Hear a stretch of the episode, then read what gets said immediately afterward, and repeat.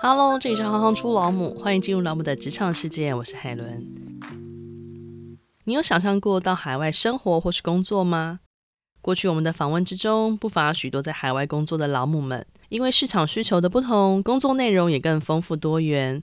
在台湾不存在的职业，在国际市场可能超级抢手。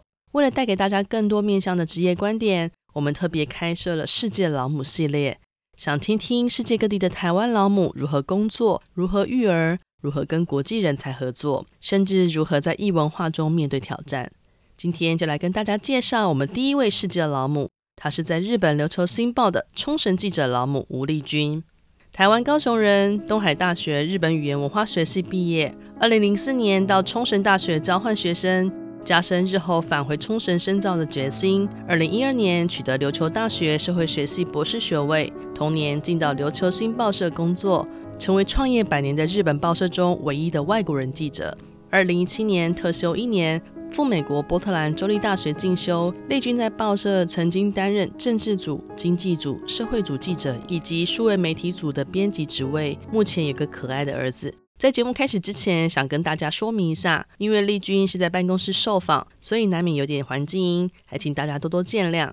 另外，工商插播，国中生营队专家直觉直觉的八场过夜职业夏令营已经开始报名，五天四夜的茶农、生态保育员、导览员到蛋农的工作，都能让孩子借由体验找回充满好奇心的自己。现在只要输入折扣码 Helen。H E L L E N，记得是两个 L，就能够加码获得老母听众专属的五百元折扣，让孩子有机会认识自己，探索不同的职业。报名链接请见老母粉专贴文或是直觉直觉网站。接下来就让我们欢迎第一位世界老母丽君，欢迎丽君。嗨，大家好，Ed 你好，还有各位听众朋友们，大家好，我是记者老母丽君。请问一下，丽君，你在冲绳当记者，你是我们的第一位世界劳模。那很想要请教你在日本工作，有养成什么样比较不一样的世界观吗？在日本工作啊，呃，旁边的人都是非常认真、非常谨慎，所以自己也是要时时提醒自己，不能太过随便就想交差。所以要怎么讲？这时时刻刻就是要处在一个非常紧张、紧凑的环境之下，跟着大家的脚步，要配合上大家的脚步。这好像是一种随时随地的自我提醒，跟某种鞭策。虽然不用讲的这么严肃，可是它的确就是这样，就是那个同才环境给你的回馈，会让你知道你身处在什么样的一个职场状态下。是，没错。那您之前在念书的时候啊，念的是日本语言文化学系。那这个学系在学些什么呢？你当初为什么会最后决定要申请到冲绳去当交换学生？日文系的话，就是嘛，顾名思义就是在学习日语嘛。但因为我之前在东海大学日文系，嗯、那东海大学日文系它比较特别的是，我当时它大三以后都是选修课。就几乎没有必修课了。到这个大三以后，你就可以开始选择你是要走文学啊，或者是你就是真的要专攻日语，或者是你要走社会学，你就要好这种不一样的专业，你可以去选择。当时呢，我对文学没有兴趣，我对语言这方面也不是挺想要特别研究日本语这个语言，所以呢，我就选了社会学。那社会学在干什么？其实一开始我也不懂。那踏入社会学之后，是用日文来学社会学，才知道社会学是在讲两性平权啊、移民啊等等社会的问题。那讲到为什么到冲绳交换哦，当时我我记得我们系上老师啊，他特别上了一系列有关冲绳美军基地的课。讲了美军基地，又讲到这些诶土地被强制征收的居民，他们是怎么样来抗议，而又延伸出自我认同等等一一系列的课程。我就因为这样那种懵懵懂懂的，借由这老师开的这个课来认识了冲绳。当时其实大三的时候，会想要让自己的日文能力更加深，所以我很想要出国去深造。那因为是大三，所以你想你你要。考这个交换学生，你有很多竞争对手。你的竞争对手不只是你的同学，你还有你的学长姐，所以你就要从很多交换学校里面去选你最有可能上得了的那一间学校。那当时因为跟东海大学有交换的，就冲绳国际大学冲绳大学这两间大学。那比较上来说，我去的是冲绳大学，我是第二届去冲绳大学交换的学生，所以冲绳大学相对来说，在我同学或者是学长姐里面比较没有人知道这间大学，所以我去选这间学校，就等于我可能上的几率是比较高，运气很好，那我就考上了冲绳大学。那成为交换学生之后，有没有对你带来什么样的影响跟改变呢？成为交换学生其实是人生的一个转捩点嘛，就是说，嗯、我家还蛮传统的哦，从小我爸妈就会算是灌输我们观念，就是说晚上在外面很危险，基本上我们六点以后我们是不出门，但会去夜市，那、嗯、是爸妈陪同下会去，所以晚上我们是不在外面。但交换之后，我发现并不这么一回事，因为身边就没有家人，就是你自己独立的一个状态嘛。晚上才好玩啊。跟大家分享一件事哦，就是日本总共有四十七个都道府县，就是划分为四十七个行政区域哦。那冲绳县是其实是日本唯一没有电车的。你说电车就是那种地上那种来过冲绳，你知道冲绳的那霸有单轨嘛？不要算那个的话，冲绳是唯一没有电车的地方。嗯，那大家是怎么行动呢？主要就是汽车。哦，那我当时到冲绳交换的时候，我认识了一些非常要好的冲绳。当地的一些女生朋友，她们常常就会载着我到处去兜风。那我就想说，哎，其实人生有很多种玩法，哎，不是只有白天可以出去玩，晚上好像也是可以享受不一样。你想说，哎呀，很像人生怎么可以这么不一样啊？那又学习怎么独立哦，煮饭哦。那因为是第一次出国嘛，我我妈也没有跟着我去啊，连炒个饭也 是炒到什么都焦了，知道吗？没办法，你还是得硬着头皮把你。那个炒焦的饭给吃下去嘛？嗯，其实我我在冲绳经历很多人生第一次，第一次喝酒精也是在冲绳，第一次喝那酒精饮料，哦还不是喝啤酒，是喝那种那种甜甜的那一种酒精饮料。然后想说，哎呦，这是饮料嘛？哇，一开就马上灌了好几口，我才灌了两三口我就晕倒了。我我还真记得我这站不起来，真的真的晕眩啊。那嗯。那第一次学怎么会化妆，来到日本，我想说，哎呦，日本女生怎么都化妆化成这样？我还记得我有个朋友跟我说，哎，你不知道那日本女生啊，她们光画个眼睫毛就要三十分钟，哎，我想说，天哪，三十分钟，起床之后画眼睫毛来上课，哎，我我的天哪，当然是有人生很多冲击嘛。那教完学生之后，影响改变非常大，其实真的是学会怎么独立啊，因为你你没有家人。在你身边，你你就只能靠你自己了，那真是没办法了，只能这样。那在这种不同的文化脉络之下，你后来不只是当学生，学生时期可能会是另一种单纯，但你在那个地方进入了真正的职场，嗯、这样子的不同文化脉络下的工作领域，或是这样的工作的性质，嗯、对你来说有什么样的冲击吗？什么样的冲击哦？刚刚其实日本人他们真的是认真工作，那其实。一般来说，台湾人可能对日本人也有相对这种刻板印象，但这是真的。当我真的真的跟他们在一起工作，我真的觉得他们工作态度的谨慎度啊，那真的是我看，真的可能世界上再也没有人可以超越他们。他们那种追求完美，真的是让人非常的钦佩。其实我有好几次我的稿子，我真的是深夜了，我我截稿了，我的主管他说不行就是不行，他就是一定要把我的稿给。退回来，他就是说，哎，你这个没有办法，你下个星期再重来一次。我还到厕所里面哭，哎，我我真的是没办法。我想说，天哪，我都写成这样了，你你居然还把我稿给退回来？那你到底是想要怎样？但后偶尔其实仔细想一想哦，是也没错啦，就是因为一个报纸刊登出来，你是一个作品，你是属于大家的作品。你不能因为一一篇文章他写的不好，你影响整个作品，所以他们就是要追求完美嘛。我人生从来没有想说要追求这么完美，然后工作要这么谨慎。有时候当然是会想要打混嘛，会想要想说，哎，随便，你这个可以可以就好了。可是跟日本人在一起是不能这样的。还有说，我想到有什么其他对我来说比较大的冲击，就是说日本人他们真的是。埋头苦干，就是说埋头苦干就算了，他们有苦水都是往心里吞。我我甚至觉得日本人很会忍耐，他们不太会表达出他们真正心里在想什么。即使他们真的很想跟你表达，他们也是不会直接跟你说，他们是会绕很大一圈，让你去想说，哎，其实他很像是在跟你说，他不喜欢你做这样的事情哦。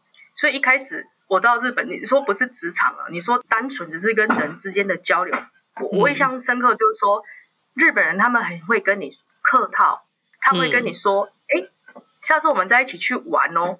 嗯，但当然我我会当真啊。我我不晓得，好像我想 下次诶，他很想跟我一起玩呢，哇，我好开心哦。可是那个下次永远不会成立，因为永远不会来，因为你他只是跟你客套。那后来我也就我聪明了，嗯，如果我真的很想跟这人继续来往，他会跟你说下次，然后我就会跟他说，那几月几号如何？哦，可是他们会不会被你的积极度给吓到哦？对，可是他们不太会拒绝别人。所以他会跟你说好，oh.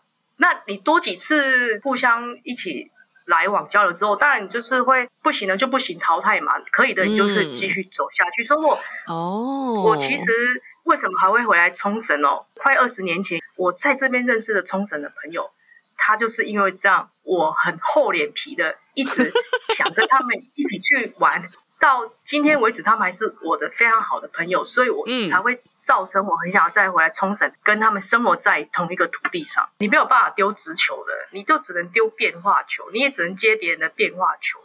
哦，所以你要很懂变化球诶。那相对的，我们在回应对方的时候，也必须要用如此迂回的方式吗？还是说，其实你可以做自己啊？我这几年当然是想通了，我想说，反正我横竖也是个外国人，你在这里住二十年，你大概也不会变成日本人嘛。对，那就当自己就好了。我通常都是会直接回应嘛。可是那也不是说都不去考虑其他人的心情，那就想讲什么就讲什么，还是会看场合啦。嗯、那这题可能跟前面的也是有一点关联性。嗯、就在日本当记者，你有没有感受到哪些不同的职场文化呢？因为可能也无从比较起啦，只是说，除了你刚刚讲的他们那种埋头苦干，然后真的严谨到不行。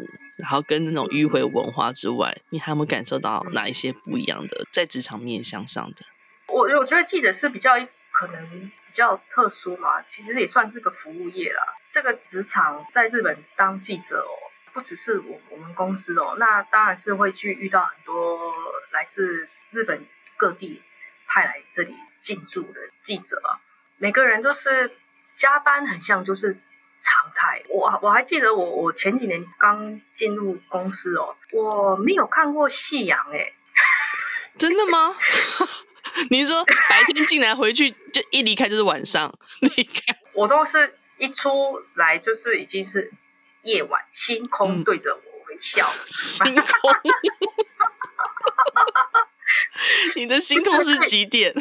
星空啊，哎，我跟你说哦，这个是七点算早。九点算正常，你到十二点也不会觉得你很奇怪。真的吗？真的，怎么讲？你因为我们是报社，其实对报社来说，傍晚你大概五六点，那时候是你在外面采访结束，你要回来写。Oh. 对，那个时候其实是你的黄金时刻，你知道吗？嗯。那你如果想说你六点好了，你你最快五点半你开始写好了，当然是稿子有长短嘛。你再怎么快，你可能还要一小时，那你六点半。那你六点半，你也不是说，哎，写完你就可以走，你交稿，你的上司要给你审稿，那你不行，你又要重写，这样一来一往，一来一往，那你还要等到你的稿子真的被放上报纸，当然不是说已经是列印出来的报纸，它会有一种排版之后，会有人帮你下标题嘛。那有时候下标题的标题组，他有时候可能会会错你的意，那你不希望你一整天的辛劳就毁在那个人手里。所以你会一直编到晚上十一二点，就是他们排版完，你一定要看完那一张 PDF，你才有办法入眠。嗯，所以我就说加班是常态，你到十二点都不会有人觉得你奇怪。哎，我这还押韵、对，有押韵，我刚刚有发现。所以就说很长啊，就是你被束缚，就是被这工作上，可是很像其他人也是就觉得。他们也没有特别觉得说，哎，这是很一件很奇怪的事情，但是也是会有啦，但是少数啦。二十年如一日吗？还是你刚开始进去的时候是这个状态？刚开始进去，因为我是跑现场的记者，我我现在是属于比较后台，我属于编辑的部分，所以我只要下班，我基本上就是下班了，我我不用再去等那个 PDF。嗯、所以在日本当记者，我我就是感受到他们像人生中占大多数都是在工作，我有时候都会很疑问，想说，诶，那他们到底什么时候在陪他的家人呢、啊？对啊，回去不是都内挂了吗？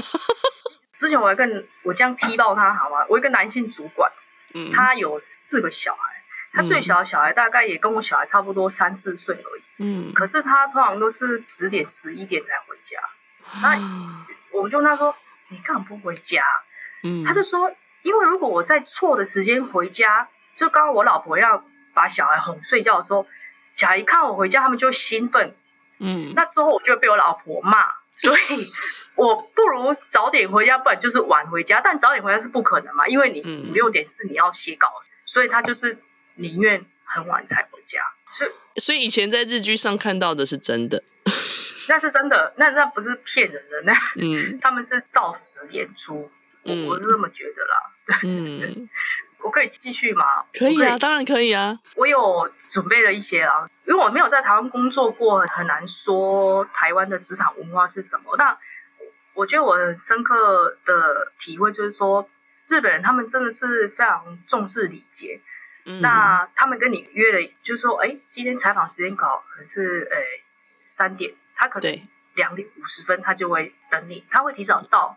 或者是他一定会准时到，他就算连迟到一分钟，他都会跟你说。嗯，而且他们是很注重门面，男的可能就是真的会穿西装来来见你这样。嗯，还有另外很重要的是说，采访前的安排是非常重要，你基本上是没有办法，就是没有预警的就冲到 对方的公司，就是要求说，哎、嗯，你要见。那会是一种打扰。对，那在台湾，我觉得应该也是相对是一样的道理的，但在日本是这样，就是可能你。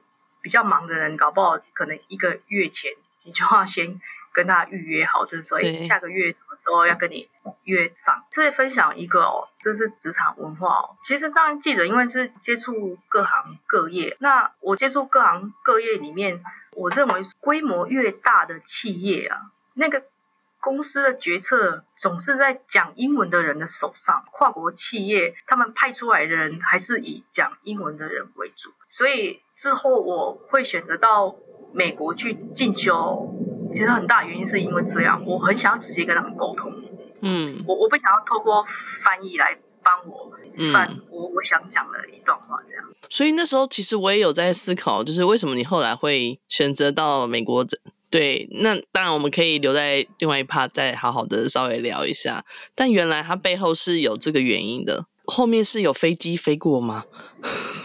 哎，对，抱歉啊，这是冲绳哦。哦，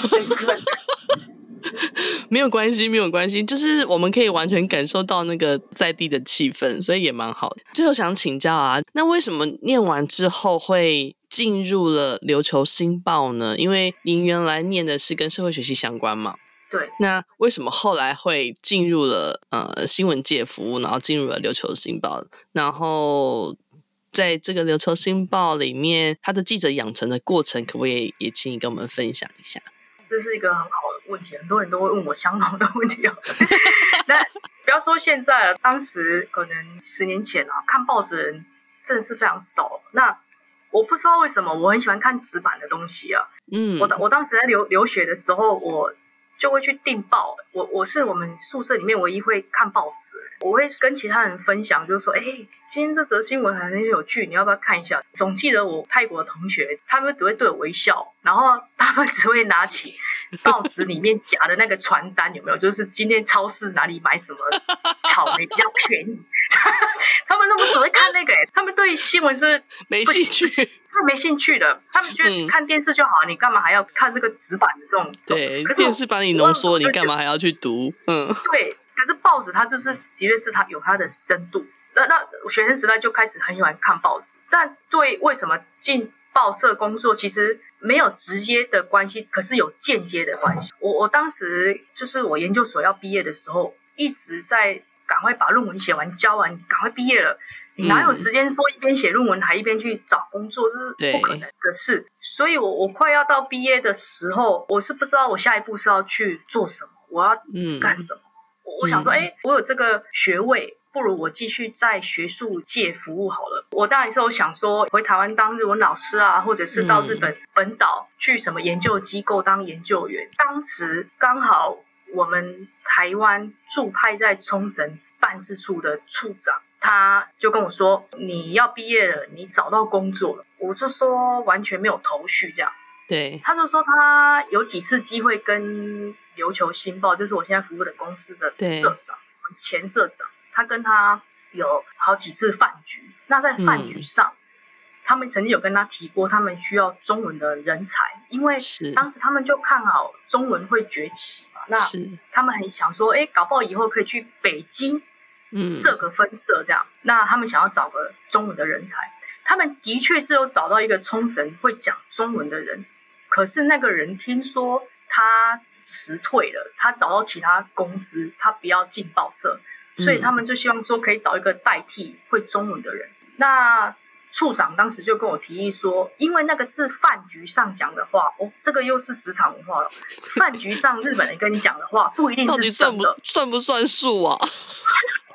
对，所以处长就说，他那个饭局讲的话，我不知道算不算数，所以我再来问他一次好了，就是没有大家没有喝酒的情况之下，嗯，我们再来问一次他到底是不是真的。在他清醒的时候再求证一次。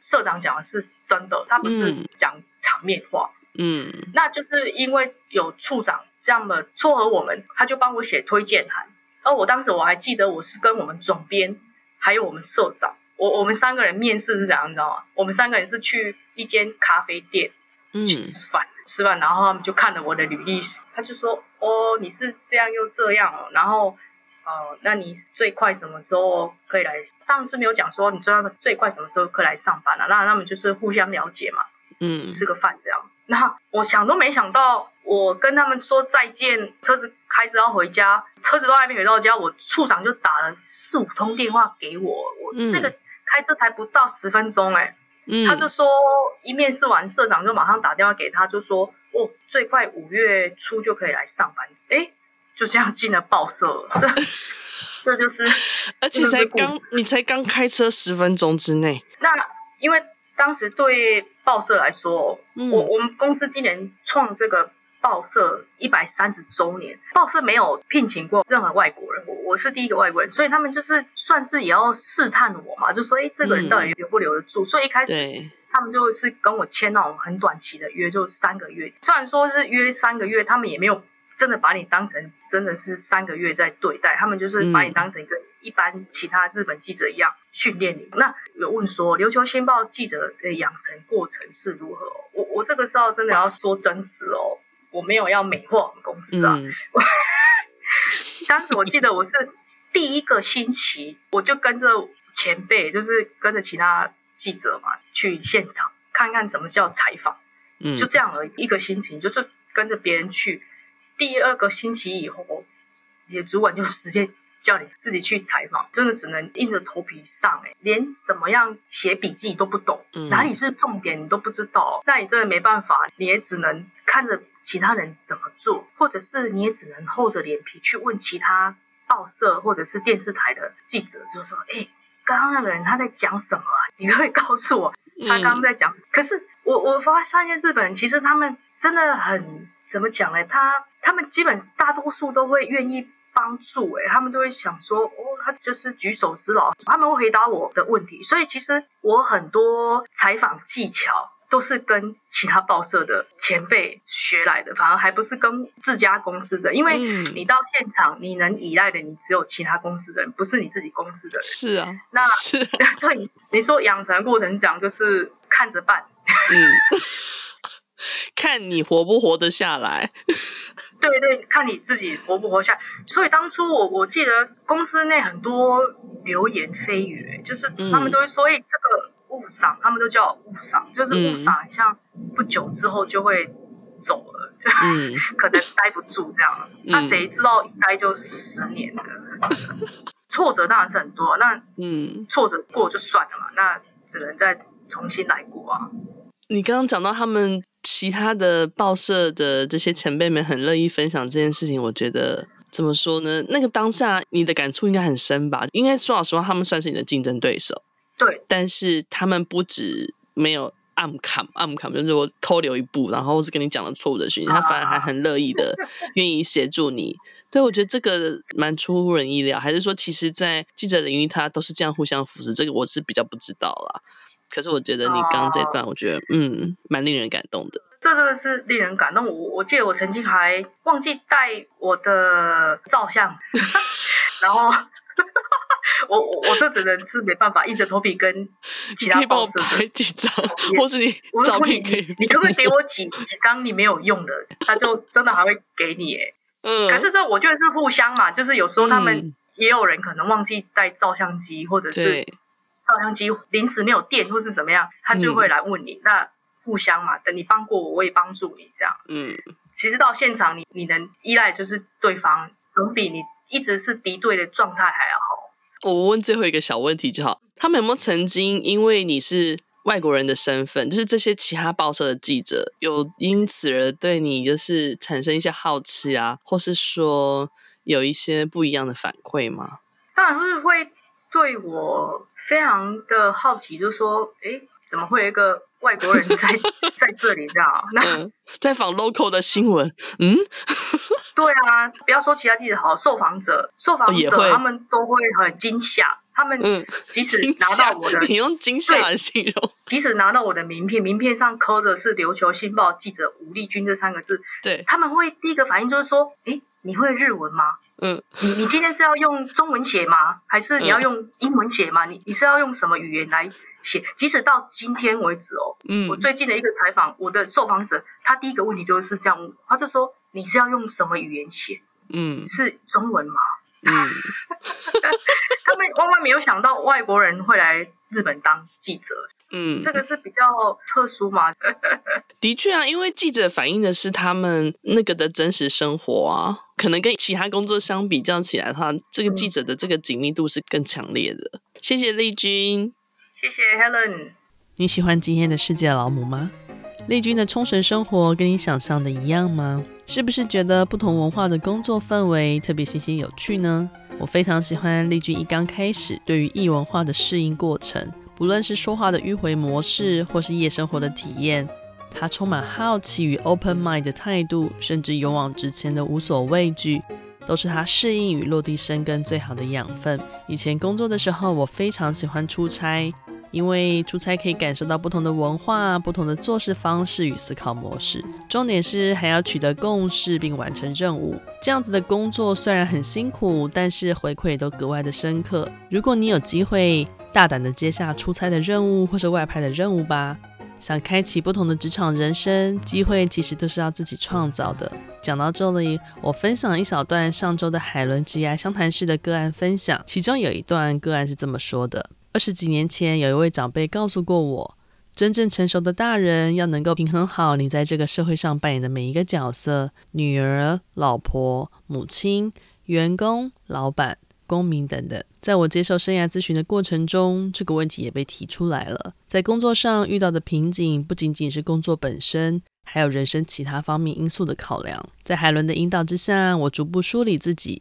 其实答案都在我们心中，只是被各种烦恼、责任、压力堆到看不见了。海伦并不是直接给你建议或答案，而是用温暖的陪伴与支持，协助我们去打扫脑子里的空间，慢慢梳理出前因后果、优先顺序。此外，他还提供我一些实用的方法，让我在未来遇到小困境时能自己解决。所以，如果目前的你在生涯发展部分正处于不前不后的卡住状态，但又非常想要改变。欢迎来找我咨询，更欢迎推荐给需要的家人跟好朋友。希望每一个人都能成为自己人生的主宰。海伦职涯相谈室永远都会为您点上一盏灯。咨询连结，请见老母粉专。让我们一起拨云见日，看见自己的光。